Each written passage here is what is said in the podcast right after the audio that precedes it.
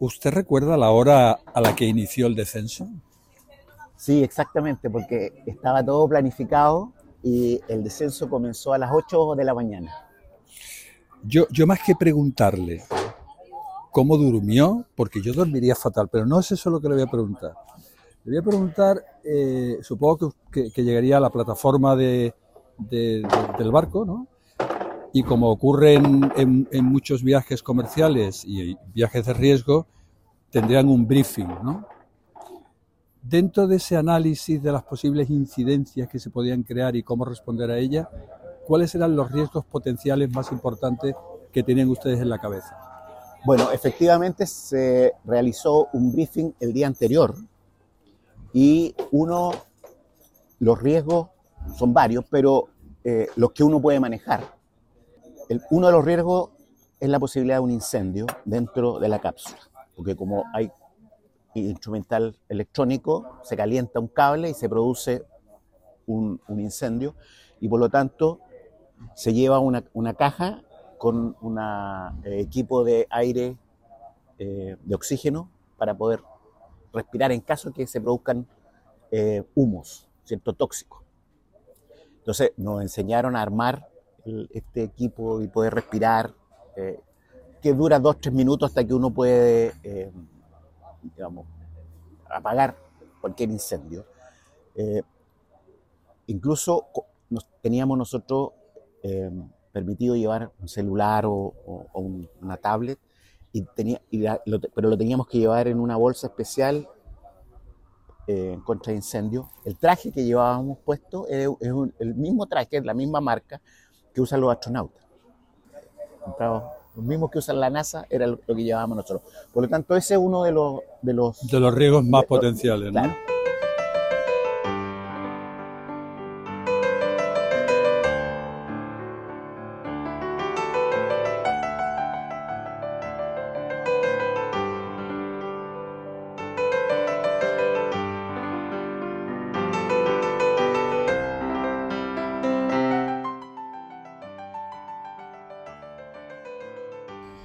Soy Feliz Mata y te doy la bienvenida al canal de Ondas y Experiencia. Hoy es 17 de noviembre del 2023 y me encuentro en Málaga con el científico chileno que el 20 de enero del año 2022 liberó la exploración científica a la fosa de Atacama, el lugar más profundo del Pacífico en la costa de Chile.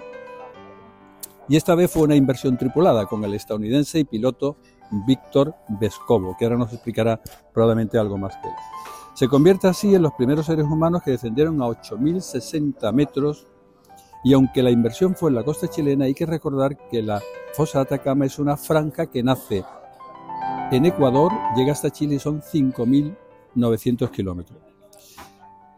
Osvaldo Ulloa es doctor en oceanografía y máster en biología marina por la Universidad de Dalhousie en Canadá y realizó su postdoctorado en el Instituto Neil Bohr de la Universidad de Copenhague, en Dinamarca. Es catedrático del Departamento de Oceanografía y director del Instituto de Milenio de la Universidad de Concepción y es miembro de la Academia de Chile. Buenos días, Osvaldo Ulloa, un placer poder mantener esta conversación con usted. Bienvenido, Félix, muchas gracias por la invitación aquí a, a dialogar sobre esta aventura. Eso, yo creo que es eso, ¿no? También una aventura. El viaje dura aproximadamente 10 horas y, y el descenso unas tres horas y media. ¿Cómo se financia el proyecto? Bueno, eh, eh, Víctor Bejoco es un empresario, es un millonario de Texas, eh, que hizo su fortuna en el mundo de la finanza, pero él, es un amante de los deportes extremos, esquiador, ha subido los, el Everest, los montes, y bueno, usa su dinero para explorar. Y dentro de eso financió esta expedición, el buque eh, y nuestra participación en esta expedición. La ciencia, que era la que nosotros íbamos haciendo, esta la financió el Estado chileno, digamos, nuestra participación desde los pasajes, los reactivos, lo, todo, lo financió eh, el instituto que dirijo. ¿Qué usted, que usted dirige? Bueno, la profundidad es en blanco y negro. Está claro que ahí hay un momento determinado, aunque creo que después nos hablará un poco de esa, esos colores que aparecen ahí, ¿no? Me encontré en un vídeo lo de la famosa bolsa de basura, que es bastante. Pero mi pregunta va más por si ya se observan señales a esas profundidades del cambio climático. Todavía no, no tenemos evidencia de el, del efecto del cambio climático. Eh, una, porque ha sido difícil llegar ahí a observarlo. Eh, recién ahora, hace un mes atrás, pudimos poner sensores en el fondo de la fosa de Atacama que nos va a permitir tener registro en el tiempo por varios años. El tema del cambio climático es que no es fácil observarlo a menos que se tengan series de tiempo bastante largas, porque todo sistema natural es variable, hay una variabilidad que es natural, que es independiente del efecto antropogénico. Por lo tanto, nosotros tenemos que separar el efecto causado por el ser humano versus el, efecto de la variabilidad, variabilidad, natural. Pero justamente lo que, lo que, digamos, uno de nuestros objetivos científicos es ver cómo lo que está pasando en superficie, donde el, el impacto del cambio climático es mayor, puede estar afectando a las grandes profundidades y el océano profundo. Ese es uno de los temas que nosotros vamos a estar estudiando en el futuro. ¿Ha puesto usted una, una referencia a esta dualidad de si, si, los cambios climáticos responden a ciclos o a intervención humana? ¿Cuál es su opinión al respecto? No, yo creo que eh, está clarísimo que el, el, efecto hoy día del de eh, cambio climático de origen antropogénico. Como científico, la evidencia tomó mucho tiempo eh, poder demostrarlo. ¿Por qué? Porque como hay una variabilidad natural, nosotros teníamos que separar esa variabilidad, esa variabilidad de, la, de, la, intervención. ¿no? De, de, y, y, para eso necesitábamos registros largos. ¿Ya? Y hoy día, la, la, digamos, hoy día es indiscutible. Yo mismo, digamos, cuando tenía que hablar sobre el tema 10, 15 años atrás, decía, nosotros creemos, pero la evidencia todavía científica no es du dura. Hoy día sí, ya la, evidencia está claro que, que, que estamos eh, eh, viendo los efectos del, del efecto antropogénico. El, el, la, la, estructura de la, de la, nave, la estructura sí. de del batiscafo, no sé exactamente cuál batiscafo, es el nombre sí, técnico, sí. ¿tenía posibilidad de tomar muestras? Sí, pero no funcionó. Anda. Tenía un brazo, un brazo eh, mecánico hidráulico, pero finalmente se lo sacamos porque no, no había funcionado. O sea, eh, y, y, por lo tanto pero no, no pudieron podíamos, tomar ningún tipo de... O... No, eh, directamente desde el batiscafo no, pero eh, simultáneamente a, a, la bajada del batiscafo se mandaron tres instrumentos eh, autónomos que sí iban con carnada, donde sí pudimos tomar muestras eh, de agua y muestras de, de, de estos anfípodos, estos crustáceos que iban con carnada. Entonces, en forma simultánea, pero usando otro, usando otro instrumento, pudimos colectar eh, muestras y organismos. Supongo que tenía, tendrían planificado unos objetivos, digamos, estratégicos, no claves, ¿no? Sí. Primero, primero le voy a preguntar por esto. ¿Cuáles eran los dos, tres objetivos concretos que tenía la misión planificada? Bueno, la primera era poder mapear, mapear en, alta resolución eh, la región donde estaba el lugar más profundo. Porque los mapas que, tenemos, que teníamos nosotros hasta ese momento eran mapas de baja resolución.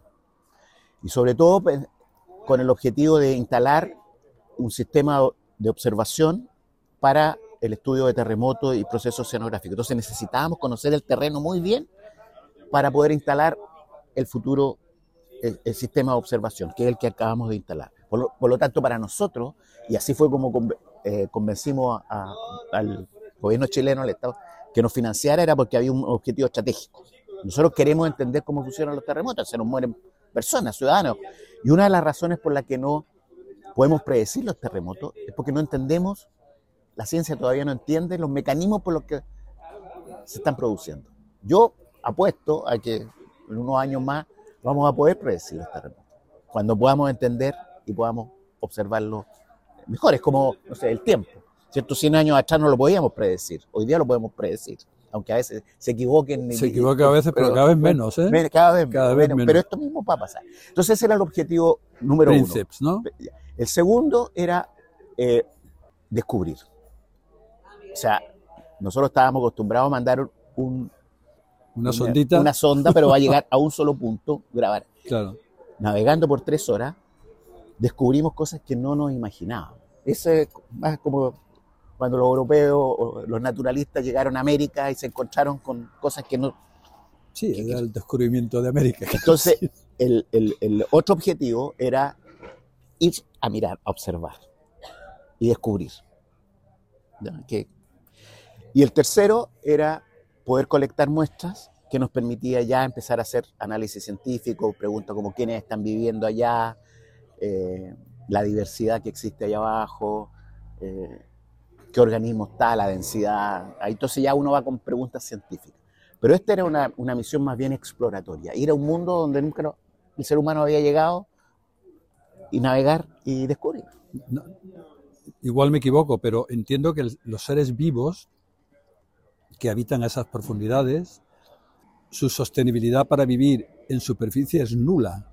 Sí, exactamente. ¿Cómo, cómo tienen previsto subir esto? Tendrán que subirlo en, no sé cómo decirlo, en urnas, ¿no? En burbujas, ¿no? Bueno, justamente hay hoy día un, un- esfuerzo en los países eh, eh, eh, más desarrollados y, y de poder capturar los organismos y poder subirlos manteniendo la presión y la temperatura.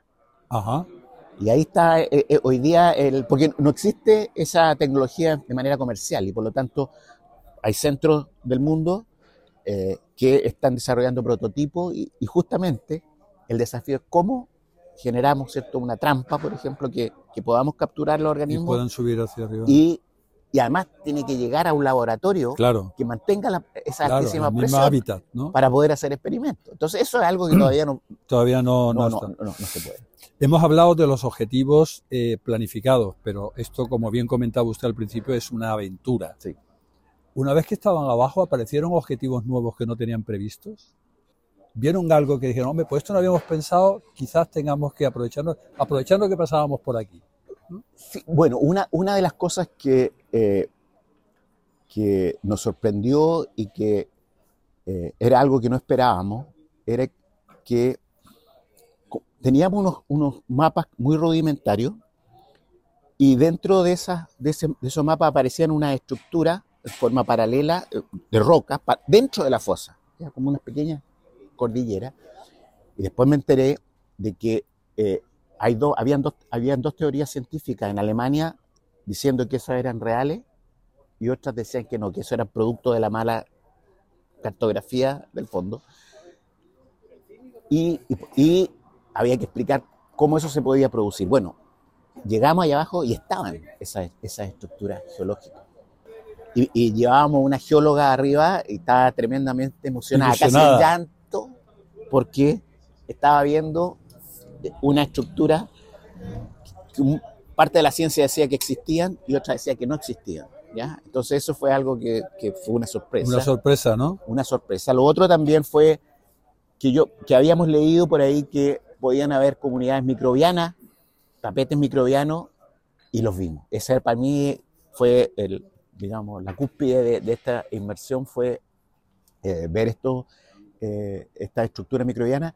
Pero de todas las cosas, yo creo que lo más impresionante, tanto para Víctor Vesco, que él ya había bajado a otra fosa, fue ver la cantidad de vida que había abajo, la densidad de organismos. Eso era algo insospechado. Él había bajado, había tenido, no sé, 50 inversiones y todo. Y eso eh, eh, Hasta lo que pudi- pu- pudieron observar, porque al ver algunas imágenes de algún vídeo, llama la atención, blanco y negro, oscuridad total, sin embargo, los, los, los seres que ha- habitan por allí tienen algunos colores absolutamente maravillosos. ¿no? maravilloso, sí. Aparte de los colores, que supongo que es para ser identificados o para... ¿Pudieron observar algo de cómo, cómo viven, cómo se, cómo se comunican, cómo van en parejas, no van en parejas? ¿O esto no, no, no, no llegaron, no- aún, aún no se tiene conocimiento de esos pequeños detalles? Sí, bueno, al- algunas cosas sí, por ejemplo, eh, pudimos firmar, ¿cierto? Estos, estos crustáceos, estos anfípodos que son carroñeros, nosotros Ajá. decimos como los buitres, el cóndor de, de las profundidades, porque cuando llega la carnada, un, un pescado, eh, uno no ve nada y de repente empiezan a aparecer de todas partes y en, Y, En y lo, destrozan. y ¿no? lo destrozan. Ahora, ¿cómo fueron capaces de censar que había, que había llegado comida? ¿Cómo le avisaron a los otros Y- o, y- o cada uno llegó? No, no sabemos. Eso no, eso no se sabe. No- no se sabe. Allí en un momento determinado aparecieron. Aparecieron. aparecieron. Entonces, son señales químicas, son señales acústicas. Eso los- está los- todo por descubrir, ¿no? Otra, pero, pero sí, algunas de las cosas que nos dimos cuenta de este- de- en este organismo es que los adultos son los que viven en profundidades y los juveniles están a profundidades Más, más arriba. más someras, sí, Más más, arriba. Hay una estructura ontológica con la profundidad, algo que tampoco esperábamos. Ya que, que- pensábamos que íbamos a encontrar tanto juveniles como adultos y no, se estratifican. ¿ya? Ahora, ¿por qué no sabemos?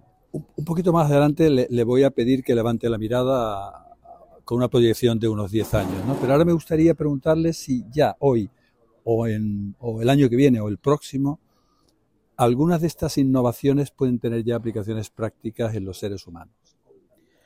A muy corto Sí. plazo. Bueno, u- una... Vale el no, ¿eh? Ah. Porque se entiende que esto es una... No, pero hoy día, a ver, una, uno de los problemas que hoy día tiene la industria farmacéutica es el, el tema de los antibióticos. ¿ya? O sea, hemos como que llegamos a, un, a una plató en el término de descubrir nuevos antibióticos. Y justamente donde hoy día se está haciendo eh, prospección en, en, en, por ejemplo, en la término, es en el océano. O sea, eh, porque son mundos desconocidos, ¿ya? Entonces, hay hoy día un- una activa búsqueda de productos farmacéuticos en el océano profundo. Y eso, bueno, la- es difícil de saber porque como se patenta, eh, lo- La cuando los farmacéutica entra en sus códigos, ¿no? es co- pero ellos ya tienen muestras, han conseguido, entonces eh, ahí hay un, un tema que es es posible que en estos momentos ya hayan descubierto algo y nosotros todavía no, no sepamos. También el- el mundo de la, biotecnología, eh, en términos de enzimas o procesos que puedan funcionar a baja temperatura, nosotros queremos, por ejemplo, el, detergente, ¿cierto? Eh, tenemos que calentar el agua a, a 20 o 50 grados, en cambio un detergente que funcione a, a temperatura ambiente nos va a hacer ahorrar energía. Ya hay algunos, entonces, procesos que, que ojalá funcionaran a baja temperatura o altas presiones, la minería, la- entonces, Sí, está, está todo ahí, ¿no? Para- entonces eh, cualquiera de esas cosas puede, puede, puede impactar. ¿no? puede impactar. Una pregunta que responde más a una curiosidad, pues una pregunta tonta, entre comillas, ¿no? Tu- ¿Tuvieron oportunidad de contrastar eh, con algún astronauta si ex- existen sensaciones parecidas? Bueno, una, una de las cosas que eh, eh, ocurrió es que eh, Víctor Vescovo, como era explorador, él después, Víctor era el piloto realmente. el piloto, de la- el de la- piloto y el dueño, él después salió al espacio. ¿Ha hecho con- ya viaje al espacio? Después de, de esta Ah, expedición, hizo una salida al espacio de estos comerciales, Sí. él salió al espacio. Así ¿Y, que tiene- y le- y- y pudo, pudo contrastar con él si, si, ha habido, si tuvo alguna, alguna similitud? yo- el, el hecho de estar en, en la cápsula es, es muy, es muy parecido y, y esa tranquilidad y esa oscuridad Debe ser muy, muy la similar. falta ¿no? de, de Una, una, una, una persona muy cercana a mí, a la que quiero mucho, me decía ayer por la tarde, pregúntale esto si tienes oportunidad. Allí abajo puede haber un aprovechamiento energético, es decir, pueden surgir nuevas formas de energía. Eh, en, en el fondo marino, eh, sí. O sea, eh, ahora, por ejemplo, eh, metano, gas, que es, un combustible. Eh, ahora, el, el tema es cómo, lo- cómo lo sacamos de ahí abajo, desde el punto de vista del costo. La presión y el agua no pueden aportar, o sea, esa dualidad, presión-agua, Sí, no, por ejemplo, es lo- lo- el- hay depósitos de hidratos de metano. Metano es un gas Ajá. combustible sí. y a la, a la baja temperatura y la, a- de la alta presión hace que en vez de gas, ¿cierto? Se, transforme en, un... Y eso, si somos capaces de eh, llegar a- abajo, ya sabemos dónde están, eh, hoy día es un tema de costo. No es que no sepamos que hay energía, es un tema de, costo de poder explotar eso. Y lo otro eh, que se viene con mucha fuerza, eh, ahí, es la minería submarina. Hay nódulos de manganeso o, o nódulos donde la, la- la pureza metálica es Es, tan es alta brutal, ¿no? que, brutal, que ¿no? el- entonces hoy día hay un, estamos preocupados los científicos porque sabemos que si no se hacen bien las cosas, eh, el, el que sufre es el, el medio ambiente. Ya, pero hay una presión bastante grande de, la- de las empresas mineras por empezar a Por explotar. empezar a explorar. Ahora sí, Osvaldo, ahora le voy a pedir la bola de cristal. Sí. Hay una pregunta que es, eh, las dos preguntas que vienen tienen un cierto interés, ¿no? Una es, ahora sí, levantemos la mirada a 10 años vista. ¿Cuáles son aquellas innovaciones derivadas de investigaciones previas que creen, cree usted que pueden ser absolutamente eh, útiles para, para el, que habite este planeta? Es decir, ya, pero ya le estoy pidiendo a 10 años vista, ¿no? Bueno, nosotros tenemos una apuesta, que es que justamente como somos un país altamente sísmico, que con, lo, con la posibilidad hoy día de, de- de poner sensores ahí abajo, y donde se están ocurriendo los grandes terremotos, logremos poder entender mejor el sistema, primero para tener un, un, eh, sistema de alerta temprana. O sea, si nosotros somos capaces de detectar un terremoto, Capacidad predictiva, ¿no? Porque- no, eso, antes que la capacidad pre- predictiva, si nosotros, por ejemplo, tenemos un sensor y un, un cable submarino Mm. y estamos eh, eh, viendo que se viene un terremoto, estamos, es- se manda una señal y se, a- se, aler- se, eh, aler- se ponen en alerta todos los sistemas, permite evacuar, permite Ah, un sistema de allá. alerta temprana que se Más llama. allá, que activa todos los mecanismos de protección Claro, en y, y seis, siete segundos son clave en, en esto. Y lo otro es poder llegar a entender desde el punto de vista científico que nos dé una mejor capacidad predictiva. Hoy día no podemos predecirlo. ¿Son eh, pioneros en este campo? ¿O hay eh, estudios? hay- No, son- eh, o sea, yo- eh, en estos momentos había un salto tecnológico, porque esto va muy de la mano con la tecnología. Y hoy día, unos años atrás, dos, tres años atrás, no existía la tecnología suficiente para poder medir ciertos mecanismos, procesos. Entonces, estamos en la frontera. Y de hecho, tam- obviamente esto es un esfuerzo internacional, estamos en contacto hay con los otros distintos grupos. grupos que están haciendo Claro, y van a venir estos grupos a trabajar a Chile, porque ahí es donde tenemos la, mayor actividad sísmica del sísmica planeta. del planeta. Y entonces se viene un programa gigante en los próximos años, Geógrafos, geofísico, o sea, geofísicos. entonces eso es algo grande. Ahora sí, ahora la pregunta ya es, es obligada en los últimos, yo diría que un año, ¿no? Y es, ¿cuál es el impacto que va a tener la inteligencia artificial en su campo? Ya la tendrá, probablemente algo ya se hará por ahí, ¿no? Sí, Pero, ¿qué prevé en los próximos años que va a aportar la inteligencia artificial? bueno, una es la capacidad de predicción, porque nosotros en ciencia estamos, digamos, como ha funcionado la ciencia es, es mediante eh, reglas y, y, eh, mecanicistas que nos permiten hacer una predicción.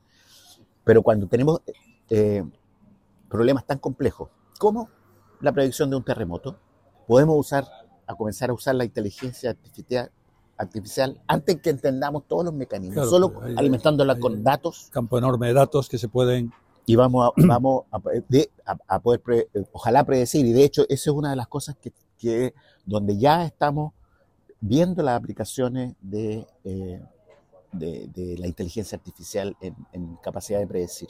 Desastres sobre todo. Dentro de un segundo va a empezar a sonar una música. Ahora parece que yo debo mirar hacia el mar, descubrir. La he buscado, lógicamente no la conocía, La danza de las libélulas de Manuel García y Mon Laferte, que de alguna forma fue decir, bueno, ya vamos para arriba, ¿no? ¿Fue así más o menos? Sí, efectivamente, una de las cosas que, que me preocupaba era estar nueve horas en una nave y aburrirse. Es como cuando uno va en un avión, ¿cierto? Igual. Se preocupa de llevar un libro, de llevar música, o sea, Efectivamente. entonces, bueno. Y también yo había leído que, que en algún momento Víctor Visco escuchaba música, o veía tablet, veía... Entonces yo, al, al bajar, elegí llevar música conmigo. Y, justamente elegí esta canción que a mí me gusta mucho, eh, sobre la danza de las libélulas, porque además habla sobre el mar, sobre la ignorancia, el estar lejos del mar. Y, fue eh, eh, la, canción que puse a 8000 metros. Cuando empezamos a, ascender, en un momento dijimos, bueno, es momento de tocar música. Yo puse esta canción de Manuel García y, Víctor puso. Iban con sus auriculares, cada uno escuchando. No, no, no, no, no, lo pusimos Ah, para el mismo- otro. Ah, uno escuchó la de otro y el otro la de. Exacto, y, nos contó la, aventura. Yo le conté por qué me gustaba esta canción y, Víctor eh, puso una, otra canción. ¿Se, acortan los tiempos de, acercamiento personal en una experiencia de ese tipo? Muchísimo. Yo tengo una, cuando salí, una frase que por ahí aparece que dice, bajamos como colegas, subimos como amigos. Porque abajo se produjo un diálogo muy, muy Muy abierto, ¿no? Muy personal. Sin, sin muros. Sí, muy, muy Sin personal. O sea, él empezamos a hablar de nuestras vidas y de cosas muy. Y que fue. y para mí, igual fue una experiencia eh, que nunca la había vivido de llegar a, a una intimidad con alguien, pero que esa intimidad ll- llegamos a- a- de vuelta y se terminó. Porque él estaba a cargo de expediciones. tuvo tuvo un- una franja muy concreta. Eso es curioso. Sí, O sea, se, se inicia por, por, por la intensidad de- del momento y tal y como llegó se va, ¿no? Es curioso, eso es eso, no- interesante. eso yo no, no me había pasado. Bueno, y quizás a uno le pasa. A veces conoce gente Bueno, en estaba un pensando avión, en alto yo. en un avión, conoce pensando y en se alto. echa en una muy Estaba buena pensando- conversación con alguien y verdad, después ya- después cada uno se va. ¿no? Exacto. Ahora sí, ahora sí que esta es la última. Yo, yo supongo, Osvaldo, que, que- que habrá alguna sensación de dejar un legado, ¿no? Es decir, bueno, esto es tan importante que... que- ¿Qué le diría a un niño de 14 años que le apasiona el mar? ¿Qué, qué le diría para, para, para que esa sensación de, de, de- de pasión no la pierda, ¿no? Sí, Decían, bueno, sí. decían los psicólogos americanos que la, la- la única forma que hay para que los niños no lleguen a la droga o no mantengan la droga es seguir creyendo en los Reyes Magos. ¿no? Sí. Bueno, yo, Algo parecido Sí, sí, yo, yo pienso que lo que, eh, lo que a mí me, ha- me ha, por lo menos en lo, lo personal, el, el cómo de, de los sueños de niños, de aventureros de niños, se transformaron en, en una realidad, es la cultura, es leer, seguir leyendo libros de aventura. En el caso nuestro, además estamos produciendo documentales, hoy día tenemos, eh, y por eso nos asociamos con artistas, de seguir explorando primero desde el mundo cultural, desde las novelas, desde, de la del teatro, del, del cine, de tal manera de mantener esa llama de- del, del deseo de aventura. Porque las oportunidades en algún momento se presentan. Se presentarán. se ¿no? presentan. Doctor Osvaldo Ulloa, científico chileno, catedrático del Departamento de Oceanografía y director del Instituto Milenio de Oceanografía de la Universidad de Concepción. Ha sido un auténtico placer poder conversar con usted sobre esta apasionante aventura. Muchísimas gracias por su tiempo. Muchísimas gracias por el interés.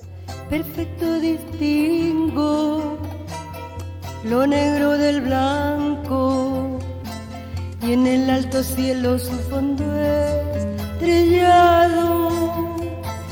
En las multitudes el hombre que yo amo.